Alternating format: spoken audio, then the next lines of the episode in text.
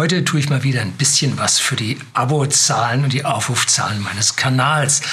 Leider muss ich sagen, gehen meine Negativvideos immer besser als meine Positivvideos. Ja, Schande, nein, nicht über mich, über Sie, dass Sie darauf anspringen. Ja, Schande über mich, dass ich Sie bringe. Aber heute will ich ja nochmal so ein Apokalypse-Video bringen und ich lasse es heftig auf Sie niederprasseln wenn Sie sowas nicht vertragen und nachher schlecht drauf sind, schlecht schlafen, dann schalten Sie jetzt bitte ab. Und genau immer, wenn ich das sage, dann bleiben die Leute dran. Ist das nicht schlimm? Ja, so. Sie merken, mir sitzt ein bisschen der Schalk im Nacken. Ich kann nicht anders. In all dem Chaos, was sich bei uns gerade so tut, äh, und was ich hier am Horizont auf uns zukommen sehe, liegt aber auch eine Chance. Ja, ein bisschen positiv sein wir können das in unserer Vergangenheit sehen, immer wenn es Krieg, Mord und Totschlag gegeben hat, sind wir nachher am Ende besser da rausgekommen und die Gewalt auf unserem Planeten hat ja immer weiter abgenommen. Heute sterben bei Auseinandersetzungen, so schlimm das für jeden Einzelnen ist, nur noch Promille oder Zehntelpromille der Weltbevölkerung. Früher hat es schon mal bei den Hundenstürmen äh, so 40 Prozent dahin gerafft. Und es ist also ein ständiges, ständiger Rückgang von diesen menschlichen Bedrohungen, die wir haben.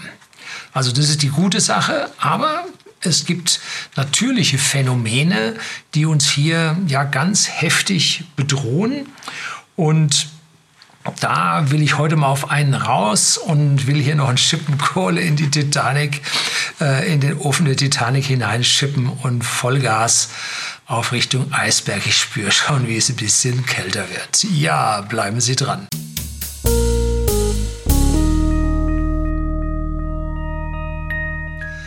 Guten Abend und herzlich willkommen im Unternehmerblog, kurz Unterblog genannt. Begleiten Sie mich auf meinem Lebensweg und lernen Sie die Geheimnisse der Gesellschaft und Wirtschaft kennen, die von Politik und Medien gerne verschwiegen werden.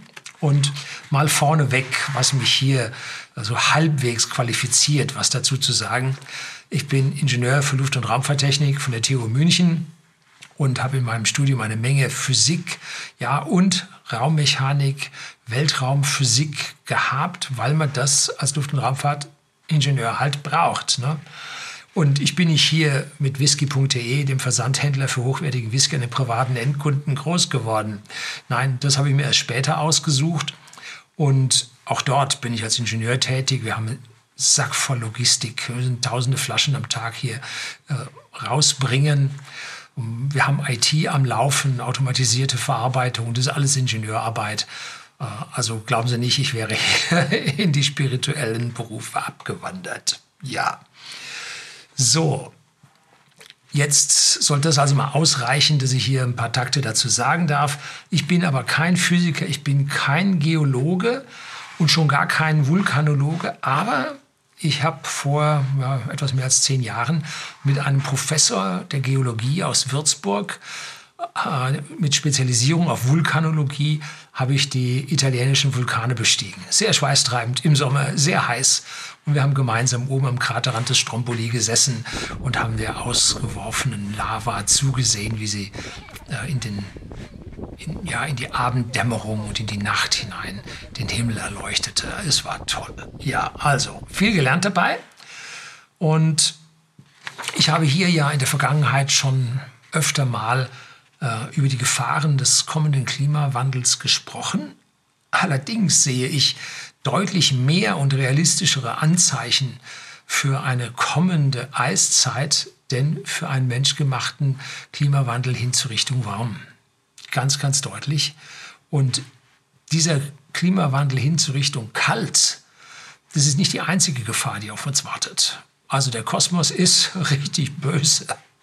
Oder drücken wir es anders aus, Mutter Natur ist eine Rabenmutter und versucht seit Ewigkeiten uns zu vernichten. Und der Mensch muss sich alles Mögliche einfallen lassen, um hier zu überleben. So, unser Planet hat einen flüssigen äußeren Kern, der rotiert. Das sind Metalle, man vermutet Nickel und Eisen.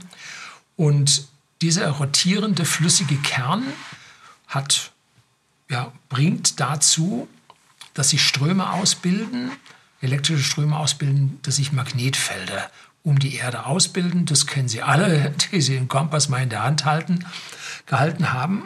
Und dieses Magnetfeld schützt uns vor der kosmischen Strahlung. Wie funktioniert das? Nun, kosmische Strahlung ist immer ein Plasma. Da gibt es also positiv und negativ geladene Teilchen und die werden durch die Magnetlinien abgelenkt. Und zwar so abgelenkt, dass sie um die Erde herum abgeleitet werden. Die Van Allen-Gürtel, davon haben wir mittlerweile drei Stück entdeckt. Die äußeren werden ab und zu mal abgebaut, wenn es sehr starke Sonnenaktivitäten gibt. Der Sonnenwind diesen Van Allen-Gürtel verweht, denn da drin sind gefangene, äh, ja, die verschiedenen Zeichen Protonen, Elektronen. Also das teilt sich da auf. Kommen wir nachher nochmal zu, wenn wir zu der südatlantischen Anomalie kommen. Und äh, dieses Magnetfeld schützt uns also, dass diese kosmischen Teilchen mit hoher Strahlung an der Erde vorbeigeleitet werden. Das ist eine super Sache. Äh, sorgt doch dafür, dass die nicht in unsere Atmosphäre eindringen und da zum Beispiel Keime für Wolkenbildung erzeugen die dann die Erde zum Beispiel kälter machen würde. Diese Magnetlinien gehen vom, je nachdem wie rum man nun rechnet, ist egal, vom Nordpol aus und gehen dann, wie heißt das, Selenoid mäßig und dringen im Südpol wieder in die Erde ein, gehen dann durch den magnetischen Kern und treten oben wieder aus. So. Nun gehen so, haben Sie sicherlich schon mal gesehen, äh, wie das ausschaut mit diesen Magnetfeldlinien. Und es gibt äh, ja weiche Stellen in diesem Magnetfeld, zum Beispiel am Nordpol und am Südpol. Dort können nämlich diese kosmischen Teilchen eindringen und mit der oberen Atmosphäre in Wechselwirkung treten und es gibt dann äh, das Polarlicht. Tolle wabernde Erscheinungen sind die kosmischen Teilchen, die hier mit der Atmosphäre interagieren und dabei Photonen abgeben. So, die Erde selber dreht nun um ihren geometrischen Pol ich letztlich mal bei Sonnenzyklen drüber gesprochen, äh, gebe ich Ihnen unten das Video in die Beschreibung rein, dass also auch die geometrische Achse sich bewegt. Ja, ein paar Zentimeter pro Jahr und es gibt ein Wobbel und alles Mögliche. Also das Ding ist alles andere als stabil, aber so in erster Näherung Richtung Magnetfeld ist die Erdachse super stabil. Ne? So, und die Nord- und Südpole sind nun nicht identisch mit den Drehachsen, sondern weichen davon deutlich ab. Zum Beispiel hier auf diesen Luftfahrtkarten, die ich noch von meinem Dasein als Piloten habe, sind Linien eingezeichnet, die äh, gestrichelt sind und hier die äh, Deklination anzeigen, magnetische Deklination. Wenn Sie also mit dem Flieger fliegen und Jetzt zeigt der Flieger die Magnetnadel nach Norden, sie fliegen genau nach Norden, sie fliegen nicht nach Norden. Ne? Wir haben sie eine Abweichung, zwei bis drei Grad Ost. Äh, so zumindest hier von dieser Karte, ich glaube, die ist von 2012, etwas ältere. Ähm, mittlerweile ist der Nordpol schon ein ganzes Stück weiter und die Abweichung dürfte bei uns geringer sein, weil sich jetzt auf der anderen Seite von uns aus vom Nordpol jetzt befindet. Sehen wir dann gleich eine Karte, wie dieser äh, magnetische Nordpol sich bewegt. Und früher in meiner Jugend war dieser Nordpol in Kanada und äh, gar nicht so lange her. So alt bin ich nicht. Und wenn man mit dem Flieger nach Nordskandinavien flog, dann war da die Abweichung zwischen geometrisch Nord und magnetisch Nord, ging da weit über 50 Grad raus, war sogar über 60. Also mittlerweile ist auch dort weniger geworden, aber äh, heftig. So, wir kennen also alle aus der Schule noch, sofern Sie im Physikunterricht zugehört haben, die Wanderung des magnetischen Nordpols. Südpol war immer so weit weg, da hat man den normalerweise gesagt, ja, das geht ja ähnlich. Ähm, aber am Nordpol war es nun sehr, sehr deutlich zu sehen. Früher bewegte der sich so mit fünf Kilometer pro Jahr in meiner Jugendzeit und heute rennt er zehnmal so schnell mit 50 Kilometer pro Jahr. Und zwar jetzt von Kanada am Nordpol vorbei Richtung Sibirien. So, wir haben Aufzeichnungen von den letzten 420 Jahren, wo sich dieser magnetische Nordpol befand. Und der wanderte nämlich zuerst äh, Richtung Kanada, dann verharrte er dort und dann dreht er wieder rum und zieht jetzt da raus. Ne? Die meiste Zeit bewegte der sich fast nicht oder mit 5 bis 10 Kilometer pro Stunde. Und jetzt haben wir seit den 90er Jahren mit einer Verzehnfachung dieser Polbewegungsgeschwindigkeiten zu tun. Hm, das ist verdächtig. Nun, jetzt fragen wir uns, warum bewegt sich denn der Pol? Na, gute Frage. Äh, die richtigen Antworten sind noch nicht gefunden. Hier streiten die Gelehrten und so ist es genau richtig. Wissenschaft muss sich streiten. Und die Theorie, die am längsten durchhält und nicht gekippt wird, die war es dann. Solange bis dann wieder eine neue Theorie kommt, die dann die alte kippt. Das ist Wissenschaft. Wir irren uns voran. Das ist wichtig. Und der Erdkern ist also nicht so homogen, wie wir ihn auf schönen Zeichnungen gezeigt bekommen, dass der Kreisel innen drin des flüssigen Metalls nun sauber drehen könnte. Oh, na, eher nicht. Wir sehen auch, dass die Kruste auf der Erdoberfläche nicht überall stabil ist. Wir kennen die Plattengrenzen, Plattentektonik, äh, wo die Platten untereinander tauchen oder aneinander stoßen, sich dann Gebirge auffalten wie unsere Alpen, wie sich die europäische Platte mit der afrikanischen Platte zusammendrückt und wir dort die Vulkane äh, an den Liparischen Inseln, am Stromboli, Ätna, Vesuv, äh, Phegräischen Felder, wie sie dort aufgereizt sind, genau entlang der Plattentektonik. Oder im Pazifik den Ring of Fire, auch ganz dolle. Oder in Indonesien äh, waren wir da auch an den Vulkanen dran. Das ist jetzt auch schon über zehn Jahre her. Äh, auch dort äh, eine Kette an Vulkanen, die da nebeneinander stehen. An diesen Stellen gibt es auch immer wieder Erdbeben, weil die einander reiben. Es gibt Ausbrüche und es gibt zusätzlich noch sogenannte Hotspots, das heißt in den halbwegs stabilen Platten, dort wo sie homogen zu sein scheinen, bilden sich äh, heißere Hotspots, in denen die Magma nach oben treibt, drückt, bis sie dann auf einmal einen Vulkan auswirft, zum Beispiel Kanarische Inseln, so ein Hotspot. Der bewegt sich nicht so schnell, der bewegt sich nur mit ein paar Zentimetern pro Jahr, aber immerhin auch er bewegt sich. Das zeigt also, dass sich da eine ganze Menge tut und man ist jetzt hingegangen und hat nun die Magnetfeldrichtungen von sich erstarrender Lava ähm, ja, geologisch untersucht und hat sie jetzt nach Magnetfeldrichtung ausgewertet, weil die Magma, wenn sie erstarrt, die entsprechenden Metallteilchen, die magnetisch sind, in der Richtung des Magnetfeldes erstarren lässt und man hiermit nun aus der Vergangenheit, aus Millionen Jahren Vergangenheit rausbekommt, wie damals das Magnetfeld war. Und dann sieht man in so einem Stück, wie auf einmal das Magnetfeld hier sich verändert. Boah, ja, also es hat auch in der Vergangenheit schon Bewegungen des, der Pole gegeben. Warum soll das heute nur der Fall sein? Hat es also alles schon mal gegeben. Und man sieht sogar eine Umkehr des Magnetfeldes. Nordpol zu Südpol und Südpol zu Nordpol auch nicht so ganz neu, weil dasselbe passiert oder was Analoges passiert in den äußeren Schichten der Sonne, wo sich hier Magnetfelder auch umdrehen und damit es sich zu diesen äh, Sonnenzyklen, die im Schnitt elf Jahre äh, den mit dem, oh, wie heißt das, die Nummer Hale-Zyklus, da äh, sich die Magnetfelder immer umdrehen. Kann man dann an den Sonnenflecken erkennen, wie die im Prinzip in der anderen Richtung auf einmal ausge, äh, in die andere Richtung sich ja auswerfen, ihre Auswürfe zeigen. Und äh, gerade sehen wir hier also eine Umkehr dieses Zykluses zwischen dem 24. und dem 25. Halbzyklus. Und da sind die Sonnenflecken momentan weg. Es gab mal wieder so im September, haben wir mal sechs, fünf, sechs, acht Stück gesehen. Aber weitgehend ist jetzt null die Sonne, weitgehend fleckenfrei. Gerade kommen wieder ein paar. Man hat angenommen, der Sonnenzyklus wird jetzt also steil ansteigen und so hoch werden wie der vorherige oder noch höher. Dann kam, ja, nee, doch eher nicht. Jetzt wird er nur so hoch wie der vorige. Jetzt sagen die ersten, ne, wird wohl schwächer werden. Ja, und das ist so wie bei der Wettervorhersage, versucht man hier die Sonnenzyklen vorherzusagen mit allen möglichen Modellen. Äh, ja, statistisch in der Vergangenheit funktioniert es, momentan in der Zukunft funktioniert es nicht. Die Sonne ist verdächtig ruhig. Also da schaut nicht so doll aus. Gut, habe ich Ihnen alles im, beim Video über die Sonnenzyklen hier angegeben.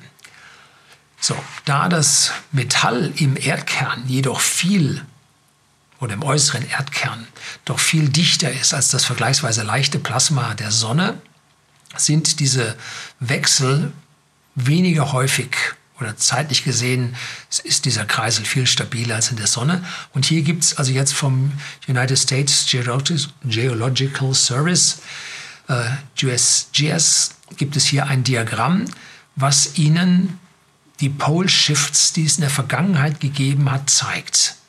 Ganz oben ist die heutige Zeit, null. Und nach unten ist die Skala in Millionen Jahren. Also ganz unten haben wir fünf Millionen Jahre in der Vergangenheit. Schwarz sind die Balken, sind die Zeiten, in denen das Erdmagnetfeld so stand, wie es heute steht, Nordpol oben. Und ausgespart weiß ist es nun, wo das Magnetfeld in der anderen Richtung stand. Sie sehen in den letzten fünf Millionen Jahren, das ging hurtig hin und her, eine deutliche Abfolge von Wechseln. Und wenn man hier einen Durchschnitt bildet, dann wechselt das Magnetfeld alle 250 bis 300.000 Jahre. Aktuell haben wir, Achtung, Achtung, für 780.000 Jahre ein stabiles Magnetfeld. Was sprach ich von Apokalypse? Das schaut gerade mal komisch aus. Und die längsten stabilen Zeiten vorher betrugen 580.000 Jahre und 590.000 Jahre. Das heißt, was wir jetzt haben, ist ein echter statistischer Ausreißer. Wir sind also lange, lange schon überfällig. Aus den Untersuchungen von den erstarrten Gesteinsschichten hat man auch rausbekommen, dass sich die Pole kurz vor den Polumkehren besonders schnell bewegen. Ja, Nachtigall, ich höre dir trapsen. Was soll eine Faktor 10 Beschleunigung der Polbewegung hier nun zeigen? Könnte es tatsächlich so sein, dass das jetzt passiert? In der Vergangenheit kam es wohl auch dazu, hat man mittlerweile mehr Untersuchungen gemacht, dass das jetzt nicht einfach zack sich umdreht, sondern dass sich zwischendrin mehrere Pole oder Polpaare auf der Erde ausbilden. Man hat also bis zu sechs Polpaare in manchen Konfigurationen gefunden. Das ist also innen drin, bevor sich das alles wieder sauber frisch einstellt, es hier zu lokalen äh, Rotationen kommt, die lokale Magnetfelder dann dort ausbilden. Wie lange dauert denn so ein Polschwung, Umschwung, so ein Polshift? Hm, gut, also es gibt äh, Wissenschaftler, die sagen wenige Jahre und andere Wissenschaftler sagen tausend Jahre. Also Wissenschaft streitet hier, das ist gut so. Wissenschaft hat verschiedene Ansätze, das ist gut so. Ähm, wenn es uns gut ergeht, dann sind es die tausend Jahre. Wenn es uns weniger gut ergeht, dann sind es wenige Jahre. Ja, was kann die Theorie noch stützen, dass es zu einem Pole-Shift kommt? Es gibt eine sogenannte südatlantische Anomalie. Hier reicht der innere Van Allen-Gürtel bis 200 Kilometer an die Erde heran und die Satelliten müssen da durch. Führt öfter mal zu Ausfällen von Satelliten. Muss man die ISS, wenn sie da durch muss, äh, wird sie dann besonders abgeschirmt. Ähm, Astronauten haben also dann schon mal Flirren vor den Augen oder Photonenspuren vor den Augen gesehen, die sich also dann ja, auf der Netzhaut abgebildet haben durch die Strahlung, äh, also durch die kosmischen Teilchen. Also da geht dann schon was ab. Und die Erdseite, auf der Erdseite ist dann das Magnetfeld hier besonders schwach. Und die Größe, die Ausdehnung der südatlantischen Anomalie, Bild zeige ich Ihnen, vor Uruguay oder vor Südamerika im Atlantik, im Südatlantik, hat sich in den vergangenen 80 Jahren verdoppelt. Die wächst hurtig und die magnetische Intensität ist in derselben Zeit ja um mehr als 10 Prozent gefallen. Genauso wie am Nordpol die Intensität hier auch um 10, 15 Prozent gefallen ist. Äh, es wird sogar im Südatlantik noch heftiger. Es bildet sich ein zweites Zentrum langsam über Südafrika aus. Hm, ist das jetzt der Übergang zu einer, ja, zu einer Zeit, in der wir mehrere Pole dann sehen werden? Solange bis sich dann ein neues Feld ergibt. Es gab auch ganz kleine oder sagen wir kurze, ja, in geologischen Maßstäben kurze Polumkehren. So vor 1,19 Millionen Jahren, vor 2,08 Millionen Jahren und 2,14 Millionen Jahren. Da war für relativ kurze Zeit, ich habe nicht herausgefunden, wie lange, äh, war das Magnetfeld anders polarisiert, bevor es dann wieder zurücksprang. Ähm, tja, die Wissenschaft ist an dieser Stelle noch nicht weit genug und weiß noch nicht genau. Was passiert denn dann? Jetzt habe ich gesagt, was da ist. Apokalypse haben wir noch nicht. Gut, dann wechselt Magnetfeld, drehen wir unseren Kompass rum. Äh, macht ja nichts. Hm, ich habe mal Science Fiction vor Jahrzehnten gelesen. Ich weiß nicht, ob das der Eschbach war. Weiß ich nicht mehr so genau. Ähm, da ging es um einen Polshift und was dann dort passieren kann. Und zwar eine gewaltige Einfluss auf unsere gesamte Technik, auf unsere gesamte Elektrizität, äh, Versorgung, äh, auf unsere gesamten Computer, weil das Magnetfeld so massiv gestört wird und die kosmischen Teilchen jetzt durchschlagen können. Und die können Ströme induzieren, dass alles durchbrennt. Die können äh, Speicherzellen in Computern zum Umschlagen bringen. Also da kann ihnen viel, viel, viel passieren. Es kann sogar so weit gehen, dass diese kosmischen Teilchen äh, in silikatreicher äh, Magma in Vulkanen äh, ja, diese anregen und zum Ausbruch bringen.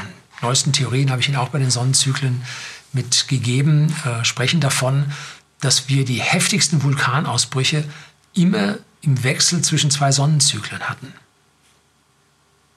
Das heißt, der eine Sonnenzyklus geht runter, der andere ist noch nicht ganz da. Und in der Zeit, wo die Sonne ihr schützendes Magnetfeld nicht über die Erde hält, wo die Erde auf ihr eigenes Magnetfeld besonders stark angewiesen ist, kommen diese Teilchen durch, aktivieren die Vulkane, die brechen aus und machen hier einen kleinen nuklearen Winter.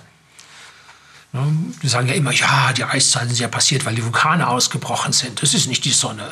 Es sieht momentan so aus, als würde die Sonne die Vulkane triggern. Das heißt, wenn die Sonne kalt wird, es eh kalt wird, dann kommt verstärken noch die Vulkane dazu. Bah, herzlichen Glückwunsch. Eiszeit ist nicht schön.